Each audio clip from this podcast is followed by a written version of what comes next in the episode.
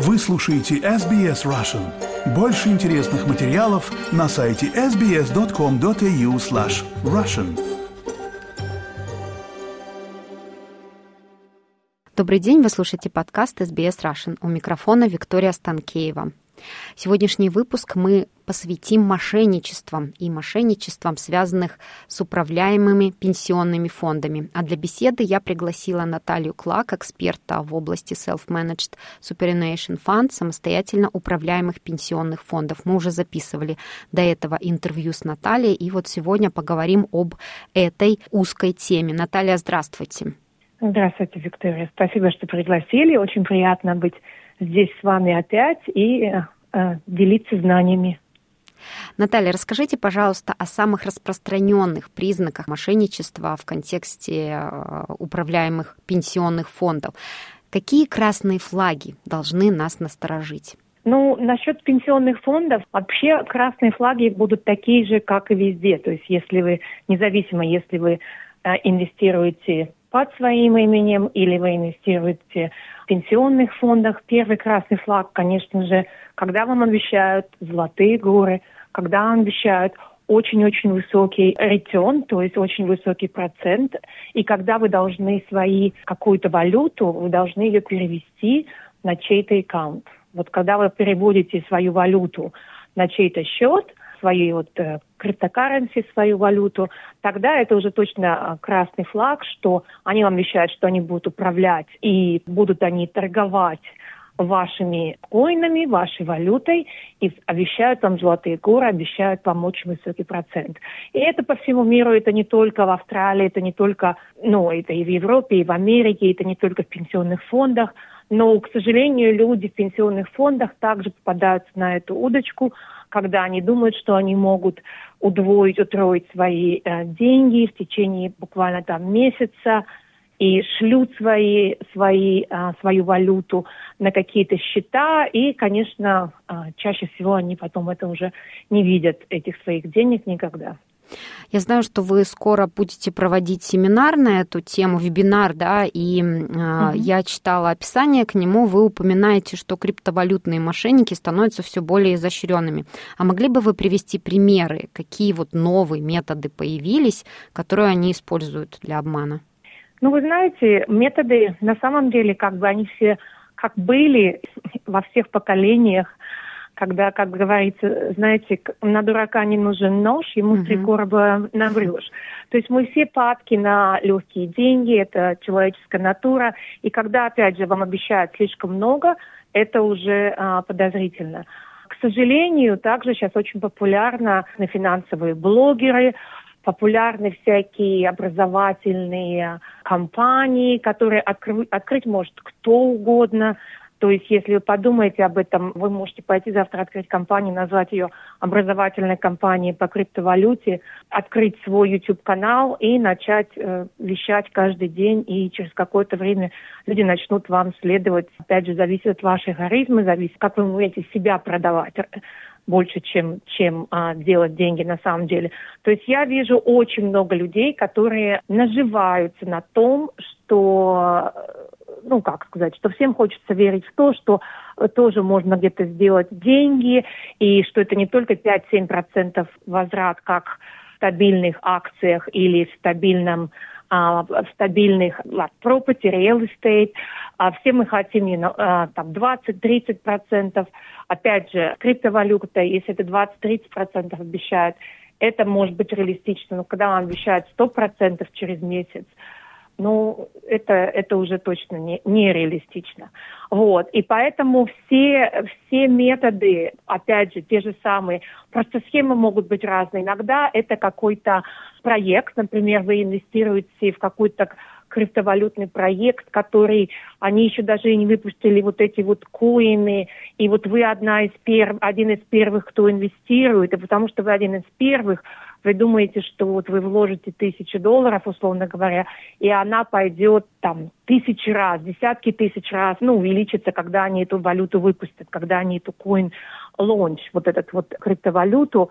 Очень часто все эти проекты заканчиваются ничем, потому что естественно, а, любой э, криптовалютный проект – это это усилия, это деньги, это дорого, это лоеры нужны, это нужны, конечно, IT, то есть очень много проектов, которые просто обещают и никогда не случаются. То есть идея хорошая, вот давайте вот сделаем такую вот идею, такую валюту, а под эту базу а, люди инвестируют деньги, и опять же эти деньги ничем не заканчиваются. То есть есть у меня примеры ну, таких вот СМСФ трастис, то есть люди, которые в пенсионных фондах вложили деньги в какие-то какие-то криптовалюты, которые обещали им заменить доллар, заменить, ну, много чего обещали, вот, и люди до сих пор ждут, к сожалению. Очень часто еще бывает, что, допустим, этот проект идет годами, и кто его основал, они продолжают обещать, что нет, ну подождите, вот еще там полгодика, вот мы сейчас доделаем,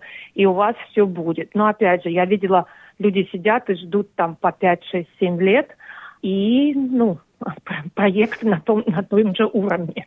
То есть они не могут ни продать, нету никакой ликвидности, не могут ни продать эти коины, ни, ни, ни забрать свои деньги. То есть как только ты куда-то деньги шлешь, неважно, ты шлешь э, валюту, там, допустим, австралийский доллар, или ты шлешь э, криптовалюту, как только у тебя э, исчезает контроль, то есть все, то есть там уже может, может это быть не схемы. Я не говорю, что каждый, там, каждый проект это а, какие-то схемы, но скорее всего, скорее всего, если есть рейд-флаги, такие как, опять же, очень высокий ретен, какие-то там проекты безумные, то, скорее всего, это все будет в лучшем случае, там, не знаю, там, один процент, что вы вернете свои деньги. А каковы основные риски при добавлении криптовалюты в портфель? Управляемых компаний? И есть ли способы минимизировать эти риски? Ну, смотрите, к сожалению, криптовалюта в Австралии – это не финансовый продукт. Что это значит? Это значит, что как, когда вы покупаете криптовалюту, вы не можете, вы можете пойти к кому-то, кто называет себя, допустим, специалистом, обучающим, но вы не забывайте, что эти люди, у них не имеется лицензии, у них не имеется финансовой лицензии, и у них не имеется никакого страхования. То есть как, э, люди, которые вам рассказывают о криптовалюте и говорят, куда инвестировать, эти люди, у них нет иншуранса, у них нет страхования, это значит, что вы ничем не защищены. То есть и когда вы э, инвестируете валюту, например, особенно в своих пенсионных фондах, вы делаете это на свой страх и риск. Потому что вы делаете это на свой страх и риск, соответственно, вам нужно делать очень хороший research, то есть вам нужно, скорее всего, быть консервативным.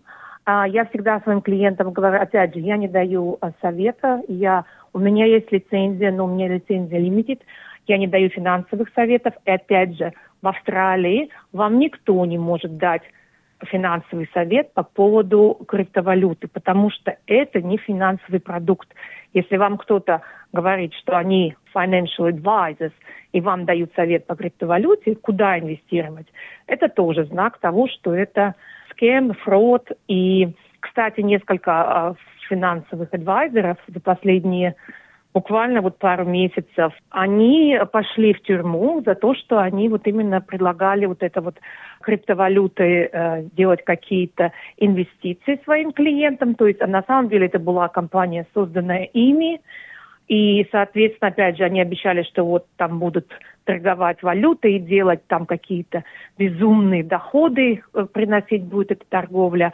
И, соответственно, они просто покупали себе квартиры, машины и сейчас пошли, сейчас пошли в тюрьму. Да, то есть поэтому, когда покупает криптовалюту, вы должны понимать, что вы можете рассчитывать только на себя и на то, чтобы, ну вот, какой вы research сделали, и э, что у вас ни одна, ну, ни одна страховка, ни у кого а вам эти, если вы потеряете деньги, вам никто это не покроет. Вот я еще хочу сказать. То есть, когда например, идете к финансовому advisor у, и он вам что-то советует, если вы теряете деньги в теории, вы можете его засудить, потому что у него есть страховка. А с валютой вы никого не можете засудить, кроме как сказать себе, что зачем я это сделал. Насчет моих клиентов, например, самые, ну, я сказала, консервативные вложения, которые я вижу у людей, особенно учитывая то, что это пенсионные фонды, это ваше будущее, это, это не деньги, с которыми люди ну, должны, по идее, играть, да, то есть даже есть э, в законодательстве такой пункт, что вы должны как-то расти для СМСФ, вы должны свои вложения делать очень careful, потому что это на ваше будущее. То есть это не, не те деньги, которые можете разбрасывать. То есть должно быть у вас due diligence, как вот тут расти по СМСФ. Вот. Самые консервативные, консервативные подходы, конечно, когда люди просто инвестируют, ну, скажем так, в самые большие, в голубые фишки, самые большие валюты, криптовалюты, самые большие коины и инвестируют через централизованные э, эксченджи. То есть не используют маленькие эксченджи, не используют эксченджи, особенно когда они находятся где-то в других странах, это, ну, в Сингапуре, например, или где-то в Европе, а мы в Австралии, мы не знаем там ни законодательства по поводу а, криптовалют, ни чем вообще они защищены, не защищены. То есть, когда мы говорим о, например, австралийских биржах, да, мы можем сказать, что они в Австралии, они следуют каким-то ну, регулированию какому-то, у них есть лицензии, у большинства из них есть financial лицензии. Это значит, что у них есть у них идут проверки, у них идут аудиты.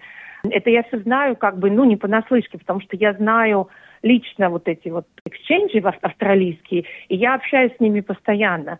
А когда вы инвестируете в какую-то, когда вы вкладываете деньги и пытаетесь покупать, опять же, эти коины через какие-то эксченджи, которые маленькие, которые находятся в каких-то других странах, только потому, что вы пытаетесь там сэкономить немножечко на на э, или купить какую-то вот именно такую вот э, валюту, которой вот нигде нету, только вот на этой маленькой эксченже есть. Ну, ребята, скорее всего, это опять же, это просто как гэмблинг. То есть вы играете. Ну, вот так же в казино можно идти играть. И то ли, то ли вы играете, то ли нет.